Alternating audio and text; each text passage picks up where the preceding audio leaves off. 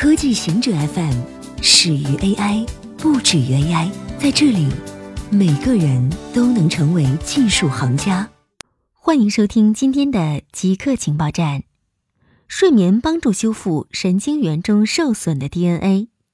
根据发表《自然》期刊上的一项研究，科学家发现，白天在脑细胞中积累的受损 DNA 逆转受损的修复工作，只在睡眠期间进行。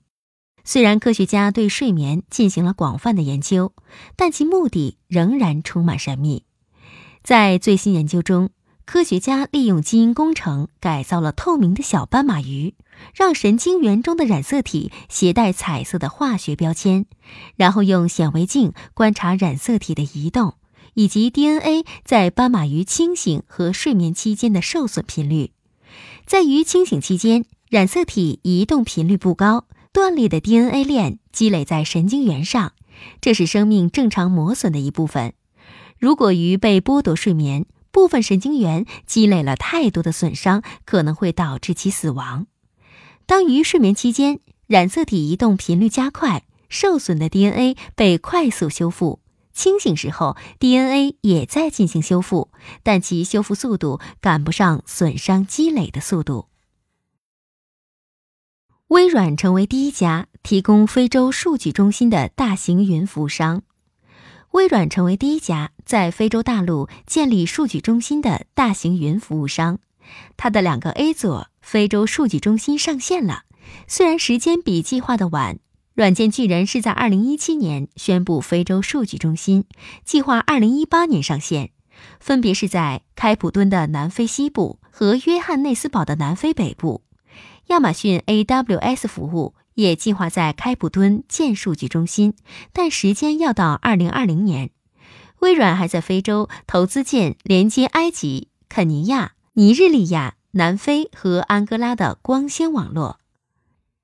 NASA 准备首次全女性太空行走，两名 NASA 宇航员安妮麦克兰和克里斯汀科赫将于三月二十九日在国际空间站外进行太空行走。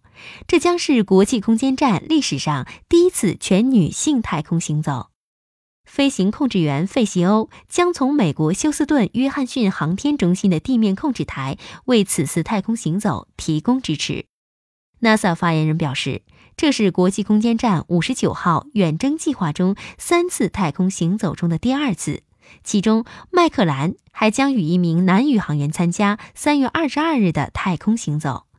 这位发言人表示，第一次全女性太空行走并非刻意安排在三月美国妇女历史月的最后一周。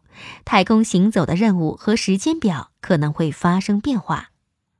法国改革科技人才签证计划，法国宣布对法国技术签证进行全面改革。这些签证适用于为科技公司工作的员工。法国将采取措施，让劳动者在法国工作变得更容易。法国技术签证的行政管理费用是三百六十八欧元，潜在员工并不需要满足任何文凭要求。此前版本的签证项目只限于大约一百家公司，这些公司被选为法国科技行业直通项目的一部分。雇员需要具备硕士学位，因此这是巨大的变化。签证有效期是四年。随后还可以续签，你也不必一直待在同一家公司。在跳槽之后，也可以保留自己的签证，你的家人也可以同步拿到签证，可以一同前往法国。微软将应用商店分成比例降至百分之五，市场份额较小的应用商店如何挑战占统治地位的平台？一种方法大概就是降低分成比例。应用商店典型的分成是三七开，也就是开发商拿到销售额的七成，另外三成则归应用商店。